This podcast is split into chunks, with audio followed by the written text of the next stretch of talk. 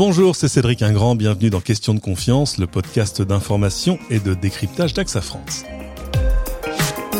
La seconde main est-elle définitivement passée au premier plan Si le marché de l'occasion existe depuis toujours ou presque, il n'est désormais plus un plan B, au contraire, il est aujourd'hui au cœur de la tendance, démocratisé par les millennials et accéléré probablement par la crise sanitaire, la seconde main est devenue un véritable mode de consommation, plus conscient peut-être, plus responsable, plus économique surtout.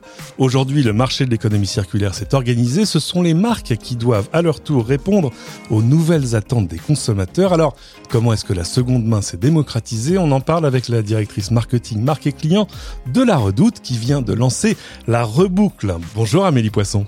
Bonjour Cédric.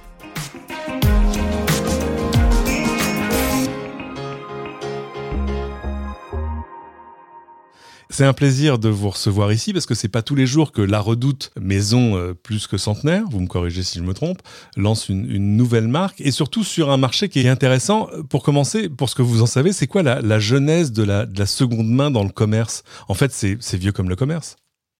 Alors, pour la Redoute, oui, on a, plus de 180 ans, euh, donc c'est vrai que c'est une marque transgénérationnelle.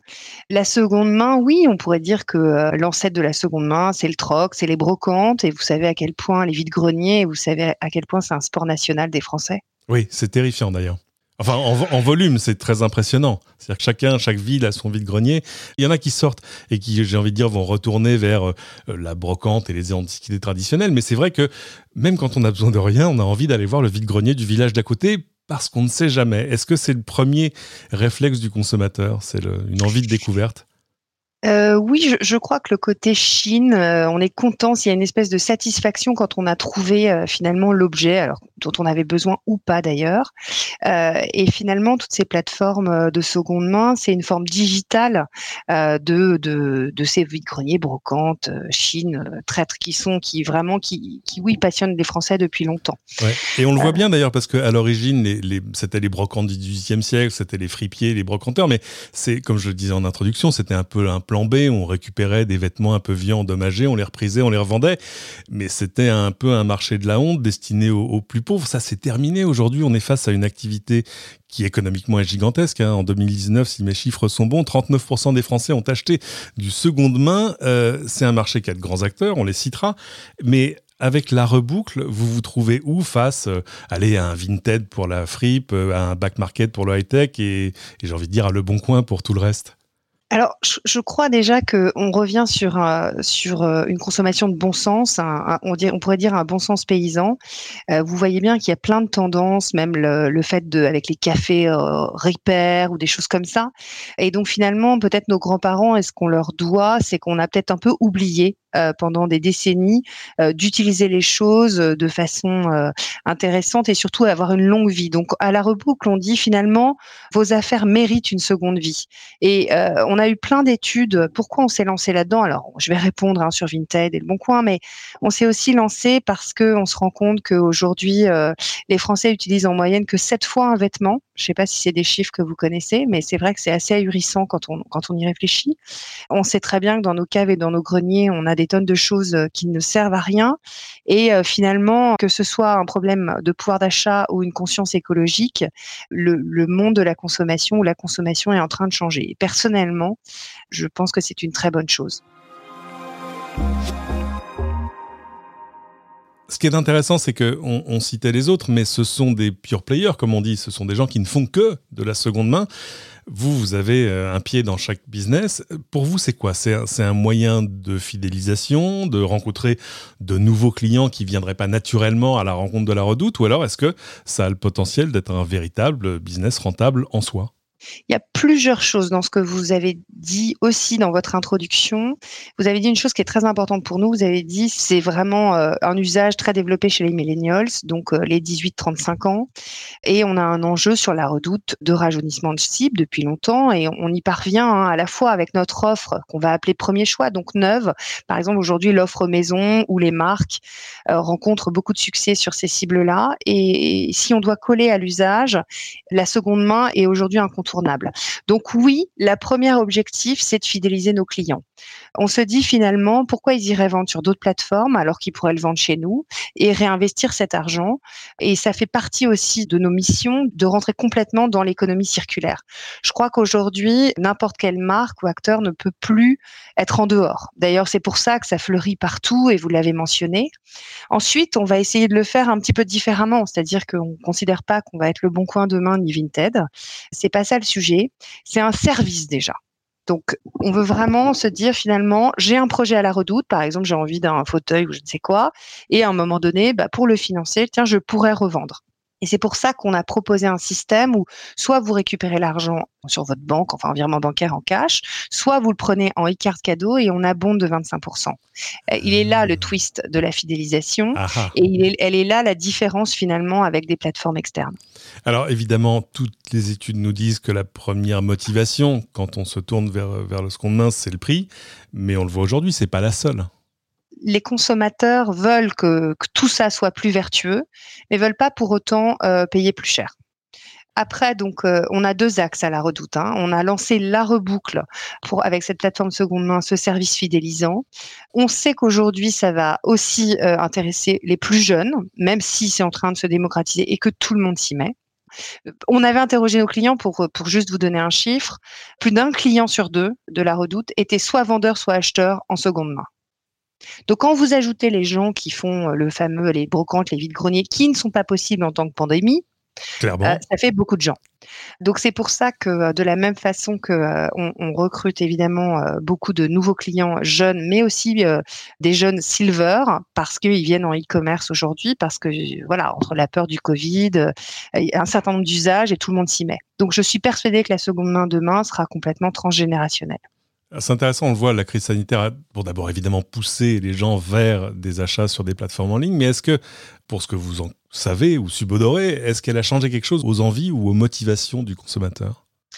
On le voit aussi dans, les études. Donc, on a un autre pan euh, très important sur la RSE, sur l'offre finalement euh, produit neuve. Et typiquement sur ce qu'on, nous, on, on, a une plateforme où on vend beaucoup de marques, mais la mission de nos marques internes, la Redoute Collection par exemple en mode, c'est de devenir complètement RSE. Et dès euh, l'automne-hiver de cette année, on sera à 70% de notre offre euh, de mode responsable. Donc, mode responsable, c'est quoi? C'est soit des matières responsables, donc des matières recyclées ou des matières bio c'est des produits faits en proche import. Alors la production en France, euh, vous voyez les articles comme moi, c'est encore inexistant en textile, mais ça reviendra, j'en suis persuadée, dans les années à venir. Et en attendant, il y a des pays européens qui sont bien positionnés. C'est euh, plein de choses, euh, des lavages différents sur le jean, enfin bon voilà, toutes ces questions-là. Donc on va avoir 70% de notre offre et l'année prochaine 100% de notre offre en marque interne qui sera mode responsable. Donc il y a une attente très forte et en linge de maison c'est déjà le cas et on travaille aussi euh, les histoires de bois sur le meuble, etc. Ce que je veux dire par là, c'est que l'enjeu n'est pas juste de dire je vais faire de la seconde main et voilà en tant que marque euh, je suis RSE. Non, c'est c'est vraiment un changement profond de business model et sur chaque type d'offre, finalement, vous devez construire cette trajectoire hein, parce que c'est complexe, ça ne se fait pas en une fois, mais montrer à vos clients que vous êtes en perpétuelle amélioration vers quelque chose de plus vertueux.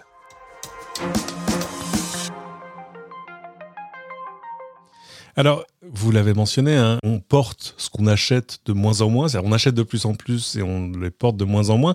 Du côté du consommateur, est-ce qu'il n'y a pas un petit côté quand même bonne conscience? C'est-à-dire que d'un côté, on cède à la fast fashion en refaisant sa garde-robe trois fois par an, et puis de l'autre côté, ben, on recycle des choses finalement peu portées pour, euh, pour financer de nouveaux achats? Oui, alors peu porter, ça ne veut pas dire forcément que le produit n'a pas de valeur. Hein. Pour plein de raisons, à un moment donné, on peut euh, faire un mauvais achat. Il est trop petit, il est trop grand, j'ai craqué, je vais perdre 3 kilos, mais en fait je les perds pas. Euh, finalement, c'est plus mon style. En attendant, j'ai vécu autre chose. Bon, bref, on va pas faire tous les cas d'usage, mais je pense qu'il y a énormément de choses. C'est très personnel et ce qui me sidère en fait, c'est que quasiment tout se vend. C'est-à-dire? Bah, en fait, les gens qui font ça, ils vous disent j'arrive à vendre quasiment tout. Donc, euh, que ce soit votre goût ou pas votre goût, euh, vous vous dites bah tiens ce produit euh, m'intéresse plus, vous allez quand même finir par le vendre. Donc il y a quand même un marché, une façon de consommer assez différente. Voilà, après c'est assez personnel votre question. On demanderait la question à différentes personnes, on aurait différentes réponses. Bien sûr. Les marques, elles, elles le prennent comment? Parce que ce marché-là, il croît de manière constante, mais sur le papier en tout cas, il ne leur rapporte rien. Les marques, elles n'ont pas le choix. Voilà, pour être. Ça, c'est ce que vous leur dites. pour pas être langue de bois. Non, je, crois qu'on n'a pas besoin de leur dire en fait. Je pense que euh, d'abord, euh, quand vous regardez pour travailler avec un certain nombre d'entre elles, par exemple, euh, je peux les citer, de toute façon, ça fait partie de leur euh, plateforme de marque et c'est très important pour eux. J'ai échangé la semaine dernière avec des gens comme Adidas. Mhm. L'enjeu de la sustainabilité est hyper important et en fait, euh, dans leurs produits, de plus en plus, ils intègrent des matières recyclées, ils vont aller viser à fabriquer leurs produits sans plastique, etc. Donc, ils ont leur propre trajectoire. Ça dépend d'où vous partez en termes de produits, mais ils sont tous très, très conscients de ce changement de prisme finalement de la consommation et des attentes de consommation Simplement, selon les types de produits que vous faites, vous partez pas de la même base. Donc, soit ils travaillent eux sur leur conception, sur le, zéro plastique, ils sont très engagés sur les océans, sur le aujourd'hui le plastique recyclé dans leurs chaussures, par exemple. Nous, ça va être autrement, ça va être sur les matières nobles, ça va être sur le prochain port, euh, ça va être sur le site aussi. Et pas mal de marques se lancent d'ailleurs sur le site aussi aussi. Vous le voyez. Alors, euh, évidemment, c'est encore tout frais. Vous vous êtes lancé courant décembre, les ventes ont, commencé encore plus récemment. Ça se passe comment jusque-là? Ça se passe bien. L'enjeu de, lancer ce type de service, c'est euh, vraiment finalement quand les clients vont arriver d'avoir quand même des choses à vendre. Et comme c'est des clients qui vendent, vous vous dites bon. Donc ça, on s'est posé pas mal de questions. Donc on a commencé à lancer notre plateforme euh, dès fin novembre finalement avec nos collaborateurs. Et c'était nos collaborateurs euh, qui d'ailleurs on nous ont. Il y a eu un très fort engouement sur eux. Euh, je crois que c'est aussi un service qui amène de la fierté. Je pense que la RSE pour les entreprises c'est aussi un motif de fierté, il faut le rappeler, et de motivation et d'engagement. Et donc ils ont commencé. On leur a dit bah voilà, allez-y parce que s'il n'y a pas de produits à vendre sur notre plateforme, on pourra pas démarrer. Après, on a inclus euh, des collaborateurs du groupe, des collaborateurs de partenaires, ensuite des clients. On a un panel de clients communautaires avec qui on a travaillé et puis finalement, juste avant Noël, le 21 décembre, on a ouvert à la publication et on a dit aux clients, vous pouvez publier vos produits et on ouvrira les transactions après Noël. Et on a ouvert les transactions le 8 janvier.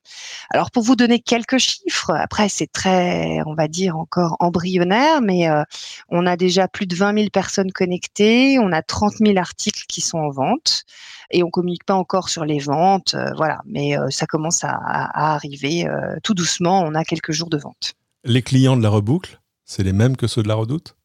Je sais pas encore. Ah. Cédric, là pour le coup, j'ai trop, j'ai trop peu de recul. On n'a pas eu le temps d'analyser les profils, etc. Je pense que compte tenu de ce que je vous disais tout à l'heure, on va être surpris. C'est-à-dire que vous pourriez vous dire, oui, je sais que sur d'autres plateformes, enfin sur le Bon Coin, je pense qu'il y a tous les Français. Sur Vinted, c'est vrai qu'aujourd'hui c'est plus jeune mhm. que la population française. En tout cas, c'est ce qu'on voit dans les études. Je pense que chez nous, ça sera comme à chaque fois, la population ou les clients euh, la redoutent, c'est les Français. Donc j'aurai à peu près la représentation de la France. Ce qui est intéressant, c'est que ce genre d'activité maintenant touche aussi le commerce traditionnel. On l'a vu avec euh, Carrefour au travers de Cash Converters, euh, Auchan avec Patatam, etc. On voit même d'ailleurs de la seconde main beaucoup euh, sur le luxe, je pense à Collector Square. Ce qui vous différencie en fait, c'est quoi? C'est d'abord d'être sous l'ombrelle de la marque La Redoute, parce qu'évidemment, c'est un potentiel immédiat de confiance. On sait à qui on a affaire. Alors, tout à fait. Il y a cette dimension de tiers de confiance qu'on va essayer de, notamment, on, met en place un système aussi de relations clients hein, qui n'existe pas sur d'autres plateformes. Donc, quand vous êtes face à un conflit, eh bien, c'est un peu euh, débrouillez-vous entre vous. Donc, c'est pas toujours simple. Donc, euh, on va essayer de le faire euh, différemment parce qu'on a une marque de confiance. Ensuite, je vous ai parlé de l'abondement comme outil de fidélisation. Et puis, un dernier sujet qui est très important pour nous, aujourd'hui, la redoute, on a un poids très fort de nos ventes sur la maison et finalement, il y a assez peu de plateformes de seconde main encore sur la maison. Donc, euh, on pense qu'on peut vraiment faire la différence et apporter des choses nouvelles sur, euh, sur, sur ce secteur parce que je préfère que les produits AMPM et la redoute intérieure soient revendus chez nous plutôt que sur d'autres plateformes. Et donc là, le frein qu'on avait identifié avec les clients, c'est le transport. Soit vous êtes géolocalisé et voilà, et chacun se débrouille, démonte son truc, etc. Soit c'est le transport. Donc c'est pour ça qu'à partir de la semaine prochaine, on branche une startup qui s'appelle Cocoli, mhm. qui fait du transport finalement euh, bah, de particulier à particulier. Coopératif Alors ça peut être des particuliers ou des professionnels parce que dans le transport, il y a beaucoup de vide. Ce qu'on appelle de vide, c'est que dans les camions, il y a du vide parce qu'ils sont missionnés sur un transport, je sais pas, à Lyon-Metz et puis le, retour, il y a rien. Euh, ils ont de la place dans un camion, etc. Ou alors, ou bien vous qui allez voir euh, votre tante ou des copains euh, dans une autre ville et vous avez de la place dans votre voiture, etc. Donc c'est d'abord économique et écologique puisque ça remplit du vide vous pourriez imaginer vous ouvrir à autre chose qu'aux fringues, à la maison et à la déco, c'est-à-dire aux, choses que de l'autre côté vous vendez déjà sur la redoute on a quasiment toutes les catégories qu'on vend sur la redoute. Donc, par exemple, le jouet, euh, des éléments de puériculture, le plein air, du loisir, etc. Ce qu'on vend pas aujourd'hui, c'est l'électroménager ou le petit électroménager pour des questions d'obsolescence et de garantie. Voilà. forcément, c'est compliqué. Voilà, c'est un peu plus compliqué. Donc ça, aujourd'hui, on l'a pas ouvert et on se dit que pour l'instant, on a déjà pas mal de produits et de catégories avec un enjeu sur la maison très fort. Avant de se quitter, je voulais quand même signaler un article intéressant sur l'économie circulaire publié sur le site d'AXA. On vous mettra le lien dans les notes de l'émission. Merci beaucoup, Amélie Poisson. Longue vie à la reboucle. Où est-ce que vous, on peut vous retrouver en ligne? On peut me retrouver sur LinkedIn euh, où je publie régulièrement nos actualités. Et en tout cas, merci beaucoup. J'étais ravie de, participer à ce podcast avec vous, Cédric. Écoutez, c'est un plaisir. C'est la fin de cette émission. Merci à tous de l'avoir suivi. Pensez à vous abonner sur votre plateforme de podcast préférée si ce n'est déjà fait. Donc vous y êtes, n'hésitez pas à cliquer sur 5 étoiles, à nous laisser vos commentaires qui permettront à d'autres de découvrir le podcast. Et à bientôt pour une nouvelle question de confiance.